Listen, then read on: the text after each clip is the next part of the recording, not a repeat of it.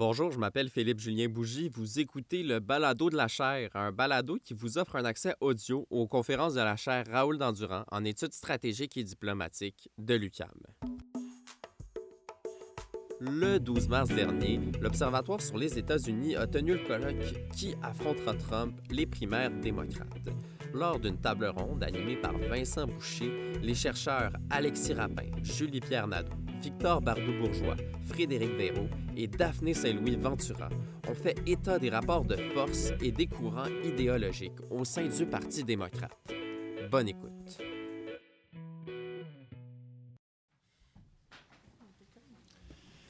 Bonjour, mesdames et messieurs, vous allez bien? Oui, je me présente, Vincent Boucher, euh, candidat au doctorat en sciences politiques à l'UQAM et euh, chercheur en résidence à l'Observatoire sur les États-Unis de la chaire Raoul Dandurand. J'ai le plaisir euh, ce matin d'animer la deuxième table ronde du colloque sur les primaires américaines, les primaires démocrates. Et cette deuxième table ronde s'intitule En route vers Milwaukee, enjeux et défis du Parti démocrate. Donc, on va tenter ici avec mes collègues de prendre un peu de recul par rapport aux résultats des votes dans les primaires et au caucus euh, qui sont survenus durant euh, les derniers mois. Et on va réfléchir sur les divisions qui marquent le Parti démocrate et les opportunités aussi de réunir le parti à l'aube de l'élection présidentielle du 3 novembre prochain. Je vais vous présenter euh, les gens qui sont assis à ma droite ici. Euh, ce sont tous et toutes des chercheurs en résidence à l'Observatoire sur les États-Unis de la chaire Raoul Dandurand. Euh, donc ça, c'est dit en partant, j'ai pas besoin de le répéter à chaque fois. Euh, Alexis Rapin, pour commencer, est chercheur en résidence aussi à l'Observatoire sur les conflits multidimensionnels et journaliste indépendant, si ma mémoire est bonne. Exact. Frédéric Véraud, candidate à la maîtrise en sciences politiques. Daphné Saint-Louis Ventura, candidate aussi à la maîtrise en sciences politiques. Victor Bardou-Bourgeois, euh, qui a terminé son mémoire de maîtrise. On me souffle à l'oreille, donc félicitations Victor, et qui commencera un doctorat en sciences politiques euh, l'automne prochain. Et finalement, la dernière et non la moindre, directement venue de College Station au Texas pour l'occasion, Julie-Pierre Nadeau, euh, candidate au doctorat en sciences politiques ici à l'UQAM. Donc, je vous remercie euh, de vous joindre à moi pour discuter des grands enjeux en lien avec l'avenir du Parti démocrate et de me permettre euh, de vous poser des questions qui me chicotent depuis quelque temps sur ce parti politique aux États-Unis à l'aube des élections qui s'en viennent. Euh, si vous avez suivi l'actualité hier, vous avez remarqué qu'il y a eu plusieurs conférences de presse importantes, notamment des officiels de l'Organisation mondiale de la santé, du président des États-Unis aussi qui est allé d'une adresse à la nation assez frappante hier soir. Mais vous avez peut-être manqué aussi la conférence de presse qui est survenue un peu plus tôt dans la journée, celle de Bernie Sanders, euh, l'un des derniers candidats en liste pour l'investiture du Parti démocrate. Sanders n'avait pas fait le point après, euh, après la soirée de vote de mardi dernier et a décidé de plutôt attendre au lendemain, hier, pour le faire. Ce que M. Sanders a dit est quand même assez intéressant et je pense met bien la table pour la discussion qu'on va avoir euh, ce matin. Euh, Sanders a constaté qu'il est en arrière dans la course à l'obtention du plus euh, grand nombre de délégués de la majorité de 1991 alors, euh, en vue de la convention. Et ça, c'est particulièrement intéressant parce qu'après le Super Tuesday, après le fameux Super Mardi du 3 mars dernier, euh, Bernie Sanders avait refusé de dire que M. Biden était en avance. Et là, il a constaté hier ce fait. Et, et c'est pas la seule chose qu'il nous a dit, par contre. C'était pas un, discours de concession euh, de la nomination, mais plutôt un discours qui donne le ton à la suite de la course. Il a dit Je suis peut-être en arrière dans la course au nombre de délégués, mais nous avons gagné le débat idéologique et nous avons gagné le débat générationnel. Et ça, c'est particulièrement intéressant parce que ça nous permet de réfléchir sur des points de division majeurs au sein du Parti démocrate, surtout à l'aube de la convention qui aura lieu du 13 au 16 juillet 2020 à Milwaukee, au Wisconsin, un État hyper important en vue de l'élection présidentielle. Euh, j'ai envie de poser la première question à Alexis Rapin. Alexis, j'aimerais que tu nous parles un peu des stratégies de campagne des différents euh, candidats, particulièrement de Bernie Sanders et Joe Biden. Comment leurs stratégies se sont-elles distinguées jusqu'à présent et comment les deux candidats ont-ils tenté de courtiser les différents pans de l'électorat démocrate? Euh, bah, il y aura évidemment énormément de choses à dire sur les stratégies respectives de, Joe Biden et Bernie Sanders. euh, qui ont vraiment pas du tout misé sur le même message, sur le même électorat, sur les mêmes États, surtout sur le même timing. Mais euh, vu qu'il faut rester concis, euh, je vais peut-être appuyer sur deux points importants, deux fractures fortes que je trouve vraiment intéressantes entre leurs stratégies de campagne respectives et qui expliquent, pardon, qui expliquent selon moi, assez bien l'état de la course actuelle et ce qui est arrivé à Bernie Sanders dans les dernières semaines. Euh, un premier point incontournable qu'on a un peu évoqué pendant le premier panel, mais euh, sur, lequel je pense que ça vaut le coup de revenir, euh, c'est, comme tu l'évoques, la dimension générationnelle de leur stratégie respective. Je vais, je vais faire un, résumé à gros traits, ou plutôt une caricature en fait, mais on pourrait dire en quelque sorte que Joe Biden a fait le pari d'être the last boomers candidate, pendant que Bernie Sanders a fait le pari d'être le first millennials candidate. On l'a déjà dit et redit, euh, c'est quelque chose qui est vraiment apparent dans les, résultats électoraux à date, mais je pense qu'il y a un recul intéressant à prendre sur ce point parce que euh, en 2018, euh, après les, les, midterms de 2018, le Pew Research Center a sorti une étude qui montrait que pour la première fois, en fait, lors des midterms de 2018, le vote des milléniaux et de la génération X a pour la première fois dépassé le vote des baby boomers. Et euh, donc, il y, avait, 2018 euh, a été ce qu'on pourrait appeler en bon français un tipping point euh, générationnel. Et ça montrait que dorénavant, ça devenait autant viable de miser sur une classe d'âge électorale que sur l'autre. Et on voit que ça donné lieu à deux stratégies électorales diamétralement opposées de la part de Joe Biden et Bernie Sanders. Euh, comme je disais, Bernie Sanders a vraiment fait le pari d'être le premier euh, candidat porté au pouvoir par le poids relatif euh, des milléniaux. C'est quelque chose qui était déjà apparent en 2016, mais je pense qu'il n'était pas vraiment prévu en 2016. Ça s'est un peu révélé à nous dans, le courant de la course. Et, je pense à Bernie Sanders aussi. Mais on voit que cette année-là, il a, il a, vraiment pris acte. Et je pense qu'il a fait le choix délibéré de miser énormément sur les milléniaux.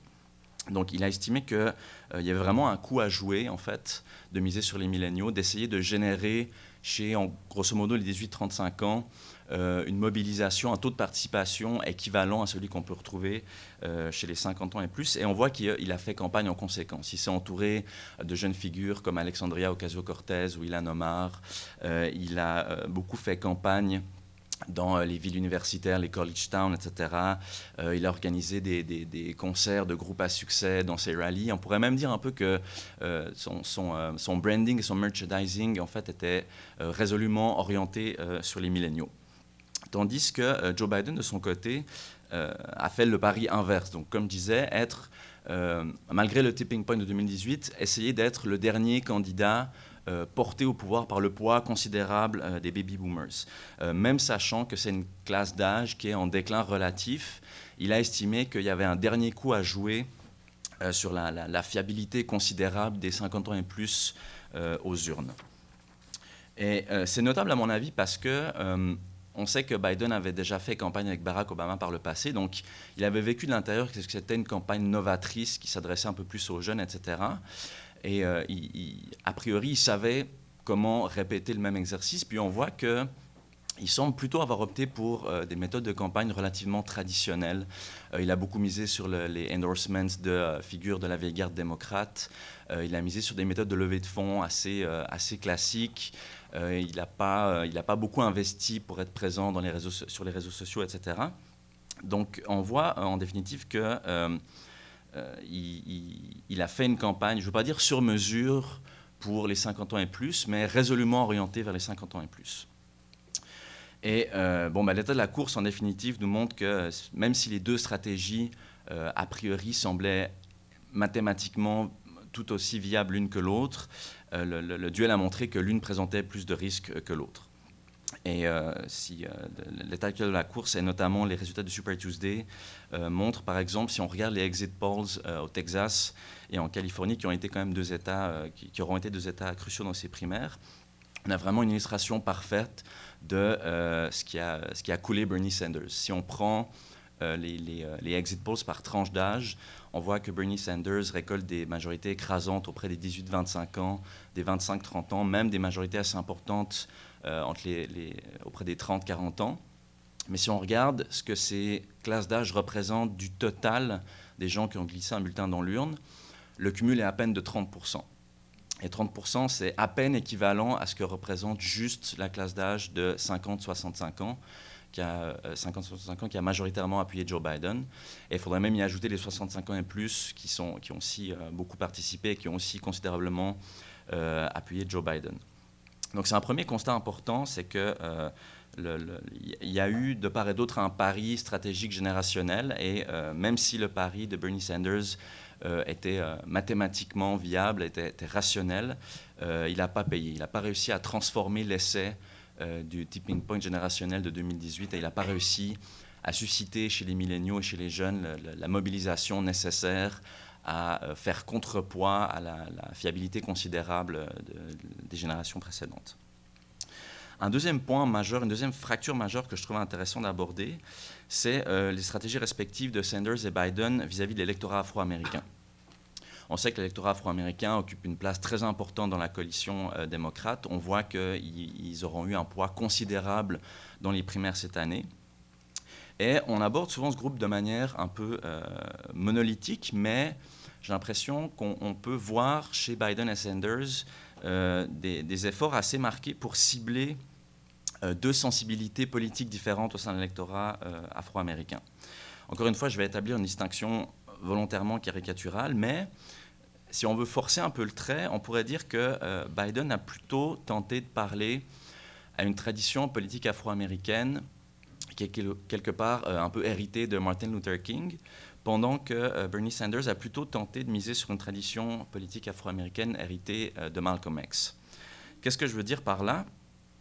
Euh, ce qu'on pourrait appeler un peu les, héritiers de Malcolm X, c'est une, une tradition politique, une communauté politique afro-américaine beaucoup plus concentrée dans les États du Sud, un peu plus rurale, qui est beaucoup plus politisée à travers les dynamiques religieuses, à travers les communautés religieuses et qui, somme toute, est un peu plus euh, conservatrice euh, compte tenu au sein de la coalition euh, électorale démocrate.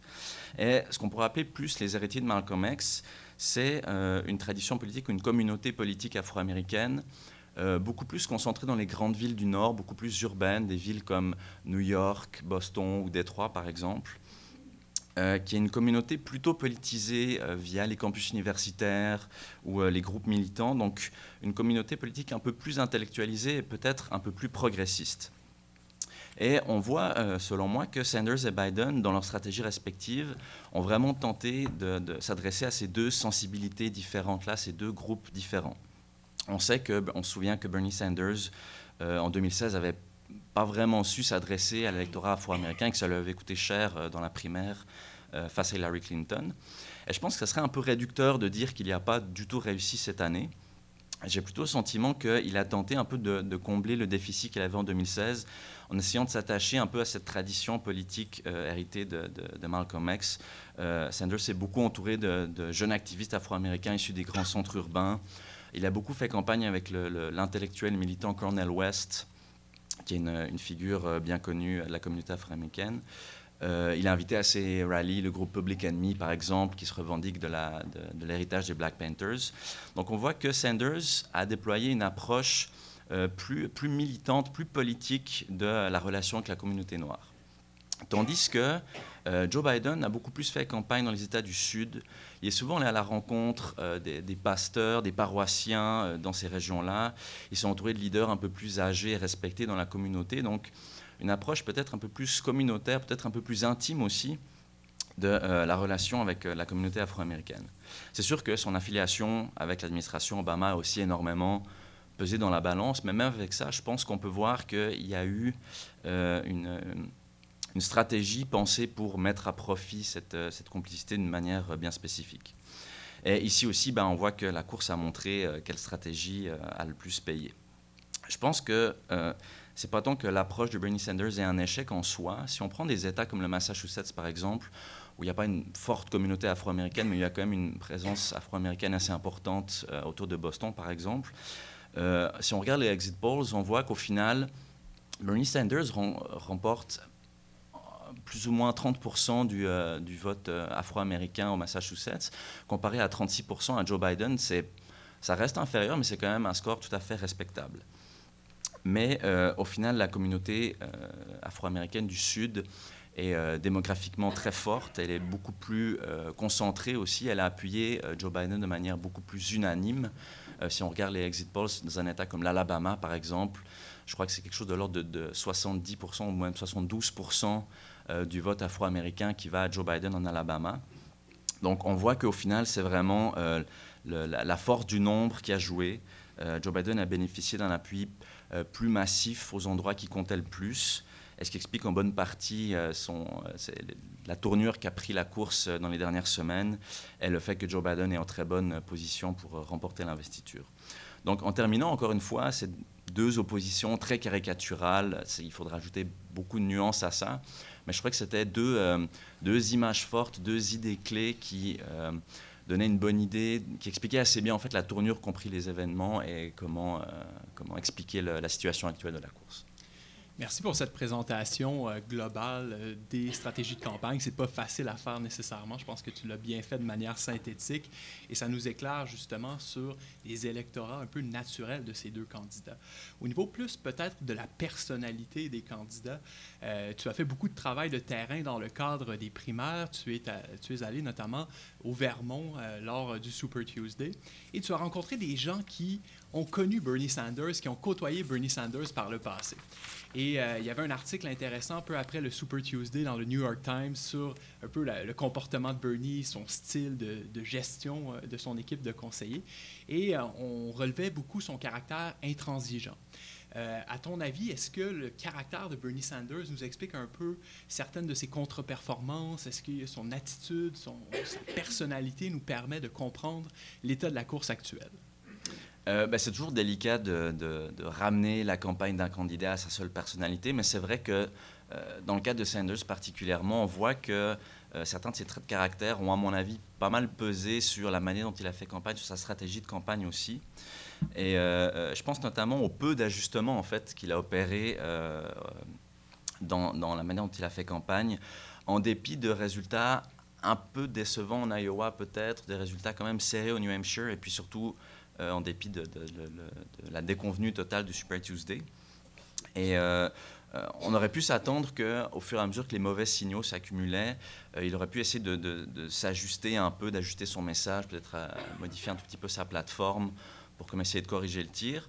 Et ce qu'on a vu, c'est plutôt le contraire. Il a plutôt eu tendance à un peu à double down en fait sur son style habituel, en partant un peu du principe que s'il disait la même chose en criant un peu plus fort, ça finirait par persuader les gens. Et euh, tu euh, notamment qu'après une victoire au Nevada, il aurait pu essayer de modérer son message pour élargir sa base d'appui et se présenter comme non seulement le candidat progressiste, mais le candidat aussi qui peut réunir le parti? Ben, c'est ce que une des personnes que j'ai rencontrées au Vermont qui avait côtoyé Sanders euh, à travers les années m'expliquait, c'est que c'est quelqu'un qui est passablement têtu qui se remet pas facilement en question, qui a, vraiment des idées euh, très arrêtées et qui euh, parfois peut aussi un peu se, fâcher un peu facilement quand, euh, quand, on le challenge sur ses idées. Et je pense que c'est quelque chose qu'on a vu à plusieurs reprises dans la campagne, notamment au débat en Caroline du Sud, où, vu qu'il avait le statut de, meneur, à ce moment-là, il été beaucoup attaqué sur scène. Et on voit qu'il a souvent un peu perdu son calme, on peut dire. Il n'avait pas cette espèce de sérénité qu'il affichait peut-être par le passé. Et euh, il a un peu perdu son calme, il a un peu haussé le ton, il s'est montré un peu fâché et ça a amené certaines personnes à établir un peu des comparaisons avec Donald Trump, qui étaient des comparaisons, je pense, pas tout à fait euh, méritées à l'égard de Sanders, mais dont je comprends un peu la logique. C'est à partir de là un peu qu'à mon avis, apparu dans le débat public cette idée que Sanders était peut-être le Trump des démocrates. Et euh, je pense qu'un autre point intéressant aussi, c'est ces fameuses euh, déclarations hein, jugées un peu ambiguës sur euh, Fidel Castro et le régime castriste à Cuba, où on savait que c'est quelque chose qui allait lui poser problème. Il a eu plusieurs fois l'occasion de corriger le tir, de rentrer dans le rang un peu pour comme être un peu plus clair là-dessus. Et à, aucune il a, il a jamais saisi l'occasion. En fait, il a toujours tenu son bout, réitéré son point, alors qu'il y avait pas grand-chose à en gagner de, vraiment tenir son bout, mais beaucoup de choses à en perdre notamment l'électorat de Floride qui votera l'année prochaine et qui va probablement sanctionner pour, pour ça tu as évoqué euh, la, fougue de Bernie Sanders et cette fougue, elle est visible sur un enjeu en particulier, la question de l'accès aux soins de santé. Euh, ça m'amène à me tourner vers Frédéric. Euh, Frédéric, je me pose la question, l'accès aux soins de santé, c'est sans contredit l'enjeu qui a le plus divisé le champ des candidats démocrates dans cette course à l'investiture. Peux-tu nous présenter rapidement les différentes positions des camps modérés et progressistes sur ces enjeux? Et comment le débat a évolué euh, jusqu'à aujourd'hui dans la course.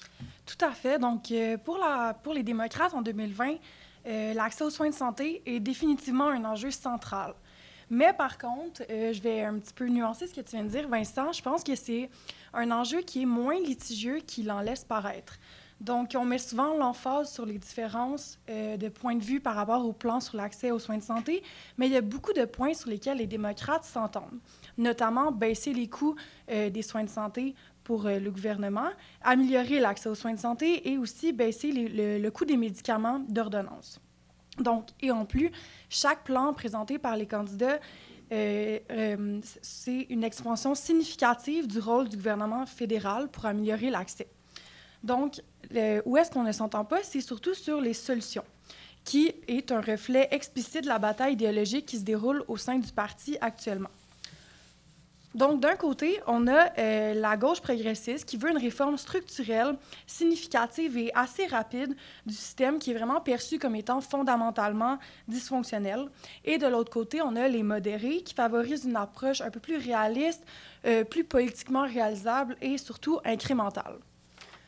Donc, je vais vous faire un petit portrait euh, rapide des, euh, deux grandes approches. Donc, d'abord, en commençant par Biden, qui euh, veut, premièrement, protéger l'Affordable Care Act, donc Obamacare, des attaques législatives des républicains, de Trump, mais aussi de certains démocrates. Donc, pour lui, il voit Bernie Sanders, c'est son plan de Medicare for All, et pour Biden, une attaque de l'Affordable Care Act.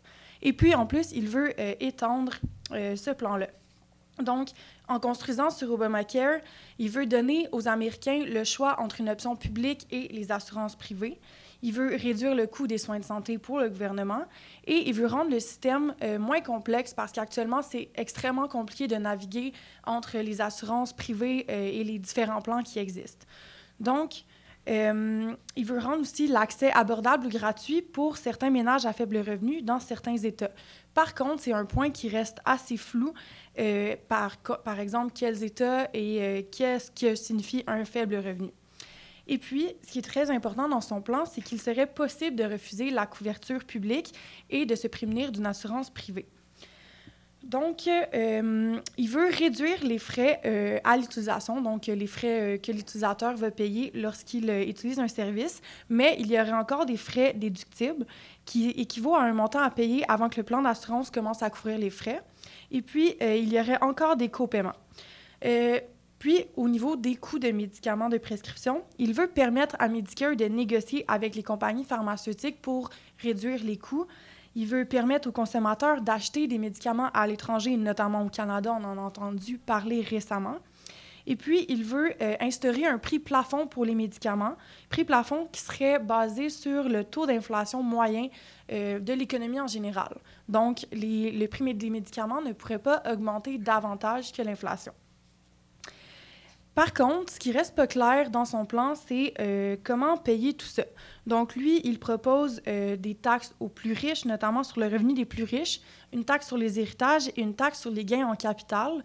Mais euh, certains, certains experts disent que c'est peut-être pas assez pour payer pour ce plan-là, qu'il faudrait probablement augmenter légèrement les taxes pour la classe moyenne. C'est une partie de son plan qui reste assez floue, mais euh, les estimations euh, du comité euh, budgétaire du Congrès disent que ce plan-là coûterait 2,25 000 milliards de dollars US, ce qui est assez peu pour les États-Unis. si on, ensuite, on, a, on aurait Pete Buttigieg qui, qui s'inscrit pas mal dans cette idée-là. Donc, son plan est assez similaire. La seule, la grande différence, en fait, c'est la manière dont il publicise son plan. Donc, lui, il va, euh, il capitalise sur la popularité de Medicare for All en proposant le plan suivant, Medicare for All ou Wants It. Donc, il, euh, il garde l'option, le choix de prendre une option publique ou une assurance privée. Et c'est vraiment là, je pense, que Pete Buttigieg a, euh, a galvanisé les foules sur cette question-là. Ensuite, euh, on a le plan de Sanders, qui, euh, Sanders, on le sait, il milite depuis très longtemps sur cette question-là pour euh, réformer euh, le système qu'il voit comme étant fondamentalement dysfonctionnel. Et il veut instaurer un système à payeur unique qui serait géré par le gouvernement fédéral et qui couvrirait tous les Américains. Donc, selon son plan, ce serait gratuit au point de service, donc pas de frais pour les utilisateurs. Il n'y aurait pas de prime d'assurance, pas de frais déductibles, pas de copaiement ou pas de facturation surprise. Et euh, il éliminerait aussi les dettes médicales. Donc, évidemment, ce serait des coûts indirects puisque les taxes seraient augmentées, mais il n'y aurait aucun coût direct. Et il serait impossible de refuser la couverture publique. Il n'y aurait que, euh, que la... Ouais, il n'y aurait pas d'option privée. Euh, et puis, pour. En fait, il voudrait étendre Medicare à euh, plusieurs, autres, euh, plusieurs autres éléments, notamment les soins dentaires, les soins ophtalmologiques, psychologiques, reproductifs, etc. Ce qui est une énorme avancement. Par exemple, au Canada, notre assurance santé n'est pas aussi large que. Euh, et puis, pour ce qui est de la question des médicaments de prescription, euh, son plan propose que les individus assumeraient 200 dollars et euh, au-delà de 200 dollars, la charge serait assumée par le gouvernement fédéral et ce serait le seul coût partagé euh, dans son plan pour les soins de santé. Puis le prix des médicaments serait basé sur un indice moyen du prix à l'international, ce qui, ce qui probablement rendrait les médicaments plus bas, le coût serait plus bas que pour le plan Biden. En outre, il veut vraiment complètement restructurer le système de santé en profondeur et ce, euh, assez rapidement, de façon moins incrémentale que Joe Biden. Et lorsque on parle du plan d'Elizabeth Warren, qui s'y apparente beaucoup, euh, en fait, la différence, c'est que Elizabeth Warren semble, euh, elle a un plan de transition plus détaillé. Donc, les deux premières années, il y aurait une option publique, il y aurait Medicare, Medicaid et des assurances privées. Et puis, à la troisième année, si elle était élue présidente, elle, euh, elle mettrait en place Medicare. Euh, Medicare for All. Donc, on voit euh, qu'elle a un plan un peu plus détaillé pour la transition, mais somme toute, ça se ressemble assez. Frédéric, si tu me permets, j'ai envie de te demander, euh, tu nous dis qu'il y a un consensus assez important au sujet du fait que le gouvernement fédéral doit en faire plus pour faciliter l'accès aux soins de santé aux États-Unis. Or, on voit que la campagne de M. Sanders s'est beaucoup articulée autour de l'idée du concept d'un Medicare for All. Et avec l'essoufflement de sa campagne, est-ce qu'on doit conclure que cette idée n'est pas nécessairement la plus populaire auprès des Américains et Américaines? Ou bien est-ce qu'elle a fait son bout de chemin quand même et a contribué à redéfinir le débat sur l'accès aux soins de santé aux États-Unis? Je pense que si on compare avec 2016, on peut voir que, euh, oui, l'idée de Medicare for All a vraiment aidé à recadrer l'enjeu, euh, notamment euh, qu'en 2020, tous les candidats ont dû se positionner par rapport à Medicare for All, s'ils l'appuyaient ou étaient en désaccord. En plus, on voit qu'au Sénat, il y a plusieurs sénateurs qui appuient la législation de Medicare for All qui a été introduite par Bernie Sanders. Au niveau euh, de l'opinion publique, euh, on voit qu'il euh, y a une grande majorité d'Américains qui sont en faveur de plus de gouvernements pour faciliter l'accès aux soins de santé. C'est le trois quarts des Américains qui sont en faveur. Mais lorsqu'on décline ces chiffres-là entre, entre partisans, en fait, on voit un écart important. Donc, 95 des démocrates sont en faveur d'un rôle accentué du gouvernement, mais seulement 40 des républicains le sont. Donc, on voit vraiment que c'est quelque chose de très partisan. Euh, mais depuis, depuis euh, 10-20 ans, on voit une augmentation euh, des Américains qui sont en faveur d'un plan public, d'une option publique pour couvrir plus d'Américains. Donc, euh, en 2016, c'était 50 d'entre eux qui étaient en faveur. Puis, pour ce qui est vraiment de Medicare for All en particulier, euh, on voit que la terminologie est... euh, les, Américains sont très sensibles à la terminologie. Donc, euh, on voit qu'il y a moins d'opposition à Universal Health Coverage qu'à Medicare for All.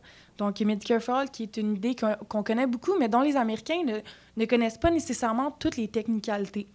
Et on voit que euh, les Américains ont une, opinion significativement moins positive à Single Payer Healthcare qu'à Medicare for All, ce qui revient un petit peu au même, mais c'est simplement euh, marketé d'une manière différente, pourrait-on dire. Donc, on voit qu'il y a une compréhension très floue de qu'est-ce que représente Medicare for All et que c'est un enjeu euh, relativement partisan aussi. L'aspect sémantique de comment on appelle les programmes, comment on les identifie est particulièrement intéressante. Il y a des données de la Kaiser Family Foundation qui travaillent sur les questions de santé, euh, qui sont probantes à ce sujet. Je vous invite à, consulter euh, ces chiffres. Euh, Daphné, les programmes dont Frédéric vient de nous parler vont coûter très, très cher. même si celui que propose, par exemple, Joe Biden est moins ambitieux que le plan de Bernie Sanders, ça implique énormément de dépenses du gouvernement fédéral dans un contexte où le déficit budgétaire est énorme, ne cesse de se creuser et la dette américaine atteint euh, des montants astronomiques. Euh, comment les deux candidats se positionnent par rapport aux enjeux économiques? Euh, comment proposent-ils de pallier les inégalités économiques dans un contexte où effectivement les moyens sont de plus en plus limités pour le gouvernement fédéral?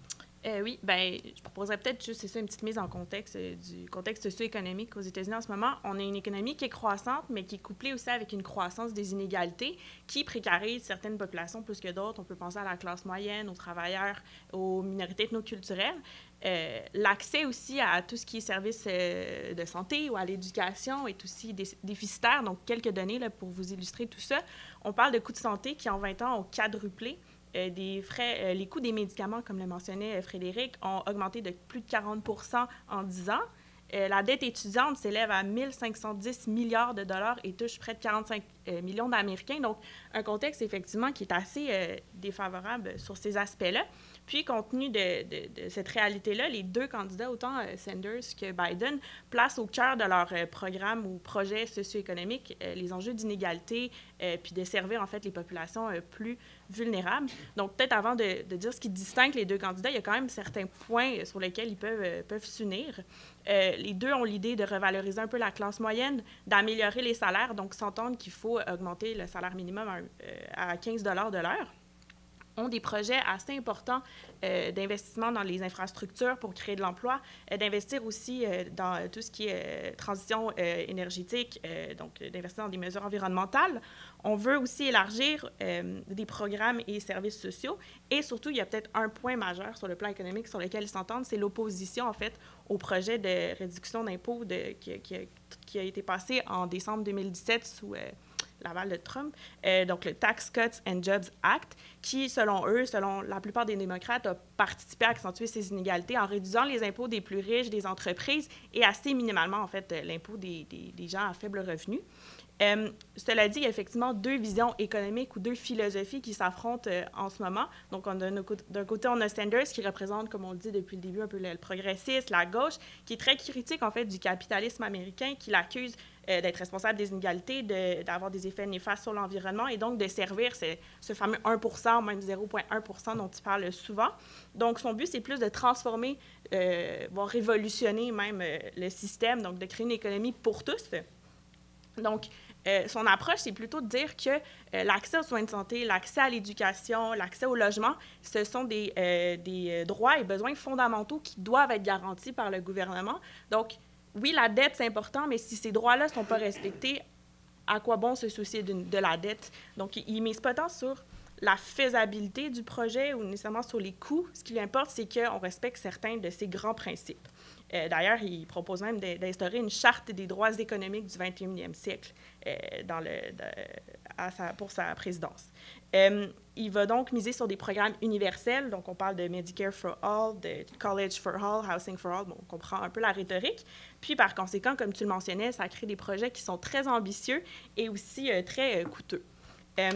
si je me tourne vers Joe Biden, qui, en ce moment, sur l'échiquier politique, ressemble, euh, représente un peu plus le modéré centriste, quoique quand même à gauche sur certains enjeux plus qu'on pourrait le penser. C'est sûr que quand on compare à Sanders, qui est très à gauche sur l'échiquier politique, euh, gauche américaine, on s'entend, euh, peut paraître beaucoup plus modéré.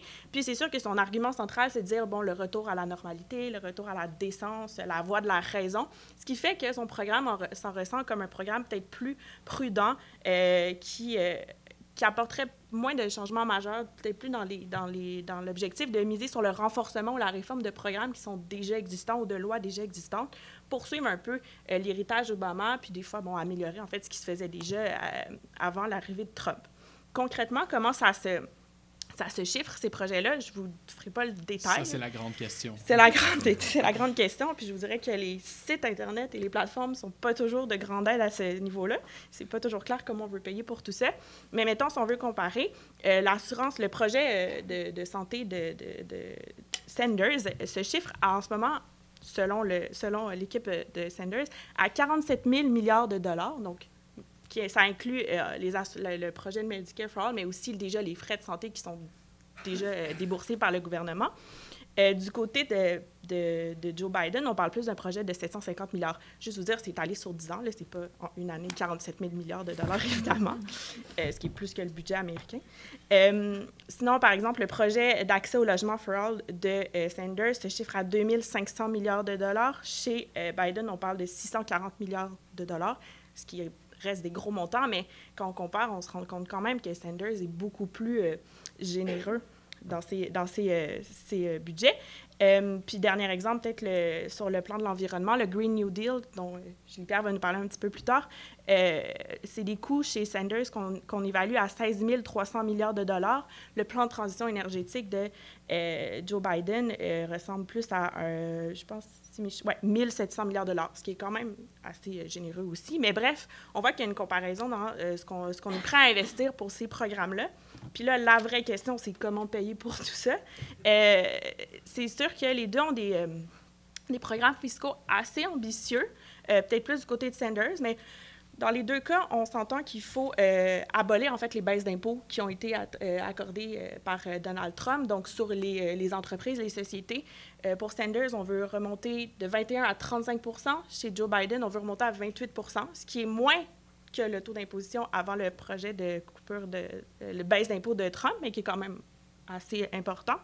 Euh, Sanders a aussi euh, proposé une wealth tax, donc la taxe sur la fortune, qui, selon lui, pourrait rapporter 4 300 milliards de dollars, donc ce qui permettrait, comme le disait Frédéric un peu plus tôt, de payer pour, euh, entre autres, le programme de l'assurance santé universelle. Bon, Sanders a plusieurs, je vous énumère rapidement, là, mais il veut faire un impôt sur les gains en capitaux, sur les transactions financières, donc s'attaque à Wall Street, un impôt sur la succession, veut baisser le budget de la défense aussi, chose que Joe Biden ne souhaite pas faire comparatif. Puis, euh, bon, Joe Biden n'est pas en reste. il veut ramener le taux d'imposition euh, pour les, les, plus riches à 39,6% euh, veut mettre fin aux exemptions des taxes, des, des, taxes pour les publicités pharmaceutiques. Bref, plein de propositions comme ça qui pourront financer leur projet, mais ça reste à clarifier dans les deux cas si c'est réaliste comme, comme suggestion. Daphné, il y aura un débat entre Joe Biden et Bernie Sanders le 15 mars même s'il n'y aura personne dans la salle, on s'attend à ce que ce soit quand même un bon spectacle parce que euh, Bernie Sanders a promis de faire pression sur Joe Biden pour obtenir davantage d'informations sur ses positions qui posent problème de la perspective de Sanders. Et je pense notamment à l'enjeu du commerce international. Jusqu'à présent, ça a été un enjeu qui a été discuté dans les débats, mais on a vu que particulièrement avant le vote au Michigan, euh, M. Sanders a énormément critiqué l'appui de Joe Biden à des accords de libre-échange, notamment à l'ALENA. Est-ce que tu penses que c'est quelque chose qui va être important pour la suite de la campagne? Est-ce que c'est un, point de discorde majeur entre les deux candidats? Bien, sans grande surprise, la réponse est oui. C'est un autre point de discorde entre les deux candidats. Je dirais un des points peut-être même plus accentués que peut-être certains de leurs propositions économiques. Donc, on a de côté Sanders, qui est euh, partisan d'une politique commerciale économique peut-être plus nationaliste, voire protectionniste, qui ressemblerait un peu en fait à ce que Trump propose actuellement sur le plan commercial. Donc lui qui dit euh, qu'il ne rejoindrait pas le partenariat transpacifique, euh, qui est, comme tu l'as mentionné, pardon, opposé à la, euh, parce que selon lui, il y a une absence de considération environnementale, ça peut nuire à plusieurs emplois en sol américain, puis qu'il n'y a pas assez de latitude en fait pour des lois de type Buy American, donc qui voudrait qui n'appuie pas l'AEMC tel qu'il est en ce moment, peut-être le renégocier mais qui est quand même vivement traditionnellement opposé à tout accord de libre-échange, le Sanders.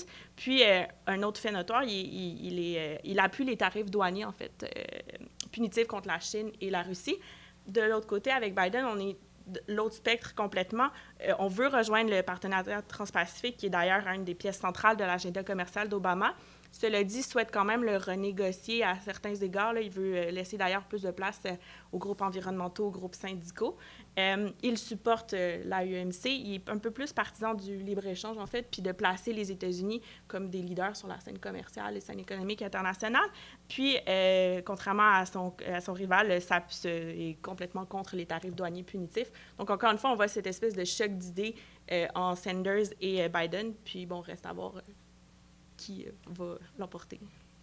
Tu as mentionné, euh, Daphné, euh, la question des inquiétudes à l'égard du climat, de l'environnement, comme M. Sanders en lien avec les accords de libre-échange. ça m'amène à me tourner vers Julie Pierre.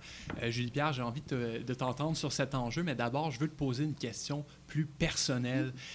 tu as pris l'avion entre College Station et Montréal pour te rendre ici au colloque, pour participer au colloque. Comptes-tu acheter des crédits carbone pour compenser? Les gaz à effet de serre émis par ton déplacement? Où vas-tu euh, le faire? Bonne question. Merci de me mettre euh, sur la sellette comme ça, euh, Vincent. Et, écoute, j'ai pas, pas regardé la façon de faire, mais ça serait à explorer, voir comment compenser les crédits carbone de mon retour en auto aussi prochainement. Donc, ça sera évalué. si je peux me lancer peut-être plus sur l'enjeu plus sérieusement de l'environnement. l'environnement en fait encore plus que la santé et l'enjeu où la frange de gauche ou les progressistes sont peut-être le plus avancés dans le débat ou le programme démocrate depuis 2016. Euh, On le voit, euh, c'est entre autres dû évidemment à l'inaction flagrante de Donald Trump et de son administration pour euh, l'environnement. Monsieur Trump qui veut se retirer de l'accord de Paris, qui a enlevé un nombre important de réglementations environnementales. Donc, les démocrates se sont collectivement positionnés en opposition très franche contre Donald Trump et ça leur a lié tous les candidats euh, dans une certaine mesure. Il y a aussi le fait que depuis 2016, la question des changements climatiques a pris beaucoup plus d'importance dans le débat à l'international. On l'a vu, il y a eu des, manifestations importantes et on voit que chez les jeunes, on a parlé de l'enjeu euh, des jeunes un peu plus tôt, chez les jeunes, c'est une cause qui euh, va susciter beaucoup de réactions. Donc, un enjeu où même les candidats modérés, on pense à Joe Biden, vont proposer des, des plateformes qui sont Então, beaucoup plus poussées que ce que défendait euh, Barack Obama il y a encore euh, quatre ans. Il y a d'autres candidats, par exemple comme Pete Buttigieg, qui est aussi considéré comme un modéré, qui a parlé de justice climatique. C'est quelque chose dont on entendait peu parler il y a encore quelques années. Donc, euh, on voit que ça fait du chemin. Ça fait en sorte que sur beaucoup d'aspects, en fait, les candidats démocrates se sont entendus sur plusieurs mesures. On pense notamment à rejoindre à nouveau l'accord de Paris ou plutôt freiner le retrait américain qui techniquement entre en vigueur euh, après l'élection, donc euh, pourrait décider de ne pas retirer les États-Unis de l'accord de Paris. On veut aussi évidemment renverser euh, un certain nombre de directives exécutives que le président Trump a signées, notamment pour ce qui est des réglementations environnementales, la protection des cours d'eau, euh, les émissions des automobiles. Donc, toutes ces réglementations-là, on veut revenir à, à, un statu quo à ce niveau-là au minimum. il y a beaucoup de candidats qui ont parlé aussi d'un prix sur le carbone Joe Biden parle d'une taxe carbone. Euh, M. Sanders, lui, parle plutôt euh, d'une taxe très importante pour euh, les pollueurs et l'industrie pétrolière en particulier. Mais le consensus qui fait peut-être le plus... en fait, le plus grand consensus, c'est peut-être le fait qu'on veut atteindre la neutralité carbone, donc être carboneutre aux États-Unis d'ici 2050, ce qui implique, dans tous les cas, des propositions en environnement qui sont très ambitieuse parce que 2050, ça va arriver extrêmement vite. Et euh, pourquoi 2050? En fait, c'est c'est le consensus scientifique, c'est l'échéance euh, que la communauté internationale s'est donnée pour essayer de freiner les effets des changements climatiques. Donc, c'est pour ça qu'on parle de cette année-là. Et là, donc, ça amène un paquet de propositions similaires, mais si je vais dans les grandes lignes de ce que proposent euh, M. Biden et euh, M. Sanders, M. Biden, évidemment, a l'objectif, euh, la cible de 2050. Il parle d'une Clean Energy Revolution, donc d'essayer de miser sur ce contexte justement de changement, de transition pour mousser l'innovation et essayer de, créer de nouvelles technologies pour aller vers des sources d'énergie plus renouvelables. Et il parle aussi énormément d'adaptation d'adaptation au changement climatique parce que même si les États-Unis entament une transition, il y aura des efforts d'adaptation à faire. On pense notamment aux villes côtières, à des communautés qui sont un peu plus affectées par euh, les changements climatiques en ce moment. C'est un enjeu qui revient. Euh, du côté de M. Biden, on veut profiter justement de ce de ce retour dans l'accord de Paris pour peut-être mousser encore davantage euh, le leadership à l'international des États-Unis. Il revient souvent sur le fait qu'il a participé à la négociation de l'accord de Paris euh, sous Obama. Donc, euh, se sert de, de ce fait d'armes pour essayer de, de mousser sa, sa réputation d'environnementaliste. et il parle aussi de faire une transition peut-être plus responsable. Sur son site Internet, on parle de Leave No Worker Behind, donc se préoccupe énormément euh, du fait que oui, la transition est nécessaire, mais qu'il euh, y a forcément des travailleurs qui vont être affectés. Les industries euh, énergétiques représentent des grandes industries dans plusieurs États clés. On va y revenir, mais donc veut essayer de faciliter la transition le plus possible et ça fait en sorte que son programme est peut-être un peu plus échelonné que celui de Sanders. Bernie Sanders, lui, s'appuie grandement sur le Green New Deal pour sa plateforme environnementale. le Green New Deal qui est évidemment une proposition qui a été lancée entre par Alexandra Ocasio-Cortez à la suite des élections des midterms de 2018. Donc, euh, c'est un plan qui est très ambitieux, qui voit la lutte au changement climatique de façon peut-être un peu plus globale. Euh, donc, de voir euh, cette transition comme une opportunité, oui, de créer de l'emploi, qui est un facteur très important, mais aussi de, de réduire les inégalités dans la population américaine, d'investir énormément aussi dans les infrastructures.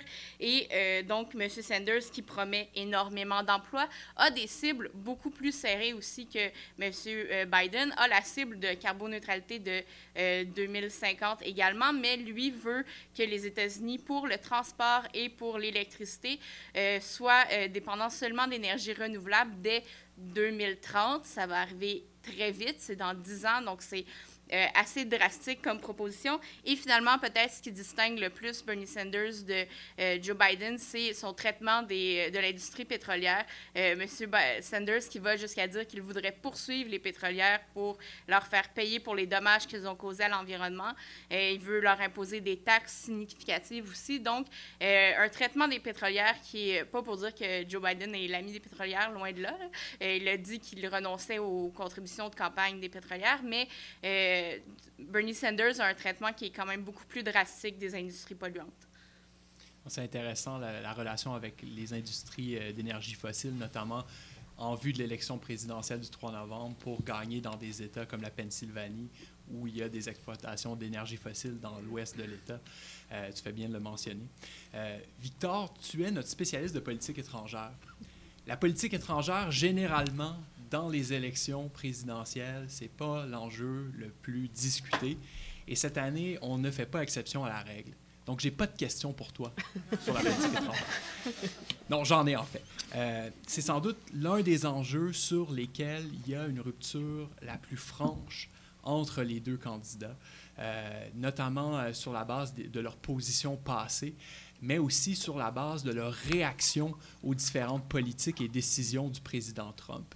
Peux-tu nous présenter brièvement les, grandes fractures en matière de politique étrangère qu'on distingue dans les programmes Sanders et Biden? Ben, j'irais en fait euh, vraiment au travers de moi, je pense qu'il y a une fracture qui regroupe, si on veut, plein de petites fractures. Euh, ça fait mal, ça, beaucoup de fractures. Oui, non, non, euh, c'est vraiment c'est un cas grave. mais plus sérieusement, en fait, je pense que en ce moment, au sein du Parti démocrate, il y a vraiment un débat sur la question du rôle et de la mission des États-Unis sur la scène internationale. Et on a, du moins, de, je pense, il y a euh, deux visions qui s'y affrontent, si vous voulez. Donc, vous avez dans le coin centre euh, une, vision euh, incarnée au travers de Joe Biden qui est très internationaliste. qui prône une certaine forme même d'interventionnisme plus poussé et qui entretient, je dirais, qui, voit les États-Unis comme un, leader nécessaire, donc comme, si vous voulez, cette, nation indispensable au, sur, la scène internationale et qu'il faut, euh, suite aux, années Trump, il faut que les États-Unis reprennent leur place et euh, reprennent le flambeau des démocraties, reprennent le flambeau des droits humains et se présentent comme ce champion-là. C'est une vision, au fond, qui peut nous apparaître très héroïque, même romantique. Et de l'autre côté, dans le, centre-gauche, vous avez une vision incarnée au travers de Bernie Sanders qui, elle, est beaucoup plus, qui, au fond, jette un peu les jalons, si vous voulez, de euh, ce que pourrait ressembler une politique étrangère qu'on pourrait qualifier de progressiste et que l'équipe de Sanders qualifie plutôt d'une politique étrangère responsable. Et donc, s'il y a des points de ressemblance, comme dans, dans les deux cas, on va... euh, on reconnaît que les États-Unis doivent jouer un certain rôle sur la scène internationale. On, ne s'entend pas sur le degré de, de- si vous voulez, de, l'influence que les États-Unis devraient avoir. On rejette, dans une certaine mesure, l'unilatéralisme qui est incarné par Donald Trump, c'est-à-dire cette tendance-là des États-Unis sous l'administration courante à faire cavalier seul sur plusieurs enjeux. Et euh, on propose aussi, il y a beaucoup une emphase qui est mise sur euh, un réinvestissement dans la diplomatie et de rendre un peu la gloire au département d'État qui euh, est particulièrement malmené depuis plusieurs décennies euh, au sein du gouvernement fédéral. Pourtant, Victor, Mike Pompeo, l'actuel secrétaire d'État, disait vouloir redonner le swagger au département d'État. Ça n'a pas fonctionné? Ça ne semble pas très bien fonctionner parce qu'il semble y avoir un problème de, de staffing, si vous me permettez euh, l'anglicisme, au sein du département. Il y a plusieurs chaises vides, effectivement. Eh oui, c'est un problème. Donc, c'est difficile d'avoir euh, une diplomatie. Vous n'avez pas de diplomate. Euh, et, mais ça, ça, ce sont les quelques points de ressemblance, mais surtout la, la fracture, pour revenir, je, je pense au, au, au cas Biden, il y a vraiment cette importance-là de, de remettre, de, de, si vous voulez, de redorer le blason des États-Unis après quatre ans de Trump et de, de, de, rétablir la réputation et, la crédibilité des États-Unis, et ça notamment en se réengageant au sein des institutions internationales, que ce soit les alliances militaires ou euh, les organisations internationales, mais surtout de un peu faire marche arrière et de réintégrer les accords qui ont été déchirés euh, par l'administration Trump, c'est-à-dire de revenir dans l'accord de Paris, de, re- de réintégrer le, TPP, donc le, partenariat transpacifique, euh, de tenter de renégocier un accord avec le nucléaire iranien. Donc il y a beaucoup cette idée-là de revenir vers un passé pas si lointain que ça de la politique étrangère américaine, mais de revenir à ce que Biden lui-même définit comme la politique d'Obama. Mais au final, ça ressemble beaucoup plus à la politique étrangère euh, interventionniste et internationaliste des années 90, où est-ce qu'on les États-Unis étaient très impliqués euh, dans un monde unipolaire, euh, en l'absence d'un- rival clair. Tu évoques, Victor, euh, le désir de réinvestir un peu la politique étrangère de Barack Obama, de la restaurer si jamais M. Biden est le candidat démocrate et est élu président. Euh, Est-ce que c'est possible de le faire dans la mesure où les normes internationales ont été mises à mal euh, par le président Trump et on- le débat de politique étrangère s'est largement modifié euh, depuis la fin de la présidence Obama. Tu évoquais le cas du, euh, de l'accord sur le nucléaire iranien. Euh, réintégrer l'accord, ce serait difficile. Les conditions ont changé pas mal. Ben, c'est, je pense c'est là que je veux en venir quand je pense qu'il y a cette vision un peu romantique du passé où est-ce que le monde a changé et surtout on, on assiste aussi à un, système international, si on, peut dire, qui est euh, où est-ce que les États-Unis ont des rivaux clairs, si on veut. Il y a la Chine qui euh, connaît une montée, qui connaît une montée en puissance euh, et en influence internationale, mais il y a aussi le, le, retour euh, de la Russie qui, qui année après année, met au défi à certains égards les, les- les États-Unis et leurs alliés sur la scène, sur, sur la scène internationale. Et, et bien entendu, après quatre ans, Trump a, bien entendu malmené la, réputation. Donc, j'ai- de la difficulté à croire, par exemple, que une administration américaine serait capable de s'asseoir avec, par exemple, Téhéran et convaincre le gouvernement iranien de réintégrer un accord sur son programme nucléaire, alors que de leur peut-être de leur point de vue, ils ont vu oui, mais nous autres, on, jouait le jeu et vous nous avez, euh, vous- en avez, vous avez fait une, une part, vous, vous nous avez, euh, vous avez déchiré l'accord, vous, nous avez imposé des sanctions, alors que nous on jouait selon les règles que vous avez imposées. Donc, je pense que j'ai de la misère à croire que ça va être aussi, ça va être aussi facile, aussi simple. Et je pense qu'il y a un peu, il y, a, il y a une- il y a un peu une bonne dose de vœux pieux dans, la, dans cette définition-là, du moins de, de- de- de Joe Biden, de ce que serait sa politique étrangère. Et surtout, on, oublie un peu les, les erreurs même de l'administration Obama, c'est-à-dire que c'était pas non plus euh, tout rose. Il y a quand même eu des, des bourdes qui ont été commises, que ce soit la, Libye, pour ne donner qu'un exemple. Et je pense que le monde a bien changé en quatre ans et ça va être très difficile de, faire, euh, de, table rase et de, de recommencer à zéro sur bien des relations qui ont été malmenées, même avec les alliés. Je te demande de faire une prédiction, Victor. Dans le débat du 15 mars prochain, est-ce que les candidats vont parler du vote sur la guerre d'Irak de 2002? Euh, J'ai pas de boule de cristal, mais je pense que c'est un sujet qui risque d'être remis de l'avant.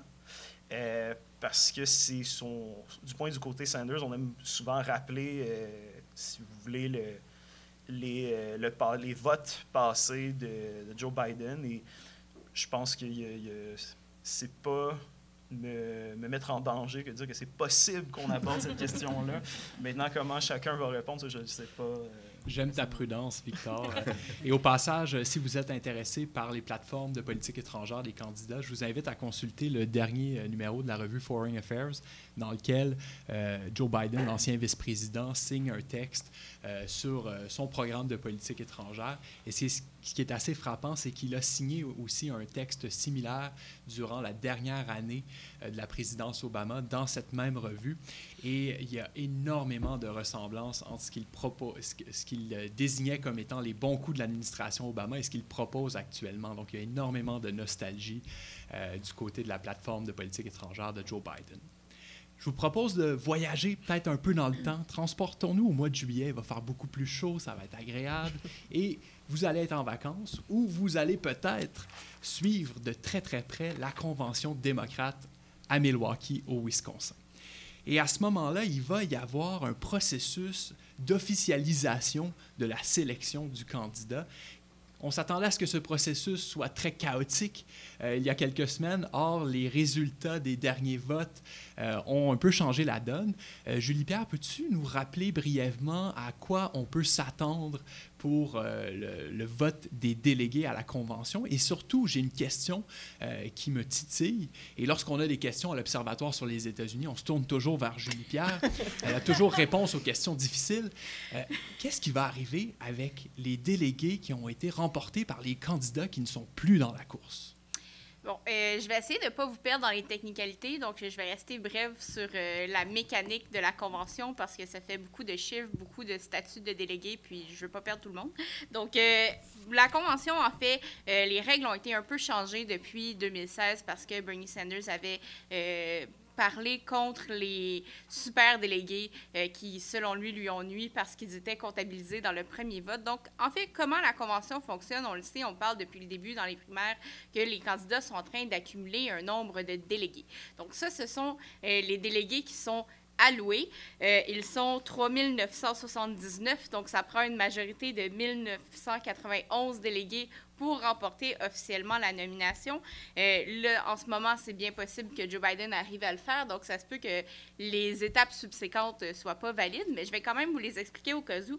Donc, lors du premier vote, euh, si aucun des candidats a une majorité euh, de délégués, on passe au second tour, et là, au second tour, euh, les délégués qui étaient alloués deviennent en quelque sorte agents libres, c'est-à-dire qu'ils ne sont plus liés euh, à un candidat. Ils pourraient décider euh, de changer d'allégeance. Évidemment, les délégués sont toujours euh, supposés représenter la population qui les a élus comme délégués, donc doivent garder ça euh, dans, leur, dans leur réflexion, mais sont techniquement agents libres. Et à tous ces délégués s'ajoutent les super délégués, qui sont les super délégués? C'est des En fait, ils ont, ils n'ont pas de cap, mais euh, ce sont, euh, ils n'ont pas de super pouvoir, mais ce sont euh, des anciens du parti. Donc oui, Joe Biden est son propre super délégué. Des sénateurs. Donc oui, Bernie Sanders est aussi son propre super délégué. Les représentants actuellement en poste ainsi que les gouverneurs et certains membres du parti, donc les, administrateurs du parti, mais aussi des gens qui sont euh, présidents ou euh, dans l'administration des partis au niveau euh, des États. Donc tout ça, ça fait un nouveau euh, 771 délégués, euh, 771 votes, mais 775 délégués supplémentaires parce que les démocrates à l'étranger ont des demi-votes. Ce qui fait que pour une majorité au deuxième tour, ça prend 2300, euh, 2375 et demi euh, délégués euh, C'est pour, si simple, Julie Pierre. pour remporter euh, la nomination. Mais là, comme je vous dis, on risque pas de se rendre là par la suite. Et donc, comme on pense actuellement que Joe Biden va être en mesure de d'accumuler assez de délégués pour remporter la majorité au premier tour.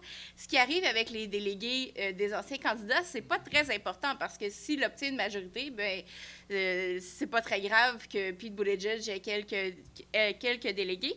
Par contre, techniquement, euh, on se rappellera que les délégués qui sont alloués en ce moment sont allégués soit selon les résultats d'un district spécifique ou selon les résultats de l'État. Et là, leur statut change la façon dont ils peuvent voter euh, maintenant. Donc, euh, les délégués qui sont alloués, alloués, pardon, au niveau de l'État n'ont pas été élus encore. Donc, eux peuvent être ré, réassignés à un candidat qui est encore dans la course. Donc, les délégués au niveau de l'État du Texas, par exemple, qui avait été remporté par Michael Bloomberg, seront redistribués proportionnellement entre Joe Biden et Bernie Sanders. Euh, et donc, euh, euh, ceux-là vont disparaître, en fait, du cumul des, candidats qui sont disparus. Par contre, euh, au niveau des districts, euh, ces ces délégués-là ne sont pas réalloués. Euh, ils peuvent, ils deviennent des agents, des agents libres, donc ils ne sont pas liés à un candidat. Ils peuvent voter comme ils le veulent. Donc, ils, décideront par la suite. Euh, c'est un très petit nombre de délégués. Pour l'instant, on parle en tout de 130 délégués qui étaient accumulés par Amy Klobuchar, euh, Michael Bloomberg, Elizabeth Warren et Pete Buttigieg. Euh, mais si la course redevient plus serrée, mais 130 délégués, ça pourrait faire une différence. On ne pense pas que c'est ça qui va arriver pour le moment, mais ça pourrait arriver. Petit fait, euh, petite anecdote, par contre, si ça vous intéresse de savoir, parce que ça a intrigué bien des gens de savoir comment ça fonctionne, euh, une convention contestée, vous pouvez regarder la saison 6 de West Wing. Il y a une convention contestée. Et euh, peut-être pour voir la dynamique, parce qu'on risque pas de le voir cette année. On peut toujours compter sur toi pour euh, une anecdote, une référence à West Wing, Julie Pierre. Merci pour cette explication. Mentionnons au passage aussi que Tulsi Gabbard a quand même récolté deux délégués. vrai. Elle est toujours dans la course. Il Oui. ne faut pas l'oublier. Euh, à la convention, on va officialiser le choix euh, du candidat ou de la candidate du Parti démocrate. On va aussi annoncer probablement le choix de la personne qui va être le colistier ou la colistière de ce candidat. Et étant donné que les deux meneurs présentement sont très très jeunes et fougueux, euh, là c'est de l'ironie, vous avez bien compris, 77-78 ans, le choix de la personne qui va occuper le second rôle sur le ticket est particulièrement important. Euh, Pouvez-vous nous éclairer sur, là c'est une question que je lance à, à toutes et tous euh, qui sont assis à- autour de la table, le long de la table plutôt. Pouvez-vous nous éclairer sur les critères de sélection? Quels sont les facteurs qui pèsent dans la balance lorsqu'on veut choisir un ou une bon colistier, colistière? Ben, si je peux commencer, un des facteurs, je pense, qui est important, qui peut être important de tenir en compte, c'est peut-être une stratégie plus géographique, c'est-à-dire d'aller euh, chercher un vice-président ou une vice-présidente qui va être capable peut-être d'aller euh, galvaniser des, électeurs dans des, régions que le président ou le, candidat lui-même n'est pas à même euh, d'aller chercher. Donc, euh, on parle en ce moment, par exemple, de l'importance euh, du, Midwest pour l'élection de 2020. Donc, ça pourrait être un, vice-président ou une vice-présidente qui vient de cette région-là, mais ça peut être aussi, dépendamment en fait de, de- la... Joe Biden, par exemple, qui est peut-être plus attrayant au sud, peut-être moins pertinent d'aller chercher un candidat qui, qui, euh, qui, qui rejoignent ces régions-là. Donc, en tout cas, c'est des stratégies comme ça sur le plan géographique, mais il y a d'autres aussi euh, aspects qui peuvent être Donc, de tu évoques la compte. géographie, tu as évoqué aussi euh, indirectement la, la question de compléter les faiblesses un Oui, peu du exactement. candidat Oui, c'est de compenser. ses euh, oui, puis euh, dans- sur le plan aussi, euh, peut-être plus de la, de la personnalité, quel genre de, de, de ticket on veut représenter. En ce moment, on parle beaucoup du fait que, bon, comme tu le disais, c'est deux hommes assez âgés, blancs, donc on veut peut-être aller compenser cette image-là en, allant chercher euh, une vice-présidente issue des minorités ethnoculturelles, ou, fait que ça peut être euh, à, considérer, mais il y a aussi un facteur idéologique. Euh, si on a un candidat qui est plus centriste, ça, peut être pertinent d'aller chercher quelqu'un qui va rejoindre l'aile progressiste. Donc, si Joe Biden finit par remporter l'investiture, peut-être d'aller rap- rapatrier un peu ses électeurs qui vont être, ben, pas mis de côté, mais disons déçus de la défaite de Sanders. Donc, c'est un autre facteur aussi qui est à prendre en compte euh, Mhm. dans le choix. Julie Pierre, vous voulez Euh. Euh, tu, tu évoquais par exemple le, le cas du vice-président Joe Biden. Si euh, c'est lui qui devient le candidat, étant donné qu'il est le meneur, on peut un peu spéculer. Il y a des noms qui circulent déjà. Et là, j'ai envie d'entendre vos prédictions. Et c'est un, un peu moins dommageable de prédire, de tenter de prédire une telle chose, étant donné que c'est c'est décidé en, assez euh, en vase clos, en fait, derrière porte close. Euh, Est-ce qu'il y a des, des personnes qui se distinguent déjà? Est-ce qu'il y a des noms qui ressortent du lot dans les choix potentiels que pourrait faire Joe Biden, étant donné qu'on en parle déjà énormément dans les médias et même la campagne de Joe Biden laisse un peu flotter certaines informations à cet égard. Est-ce qu'il y a des noms, euh, Alexis, je me tourne vers toi euh, pour te donner une chance euh, de nous faire une prédiction à l'emporte-pièce?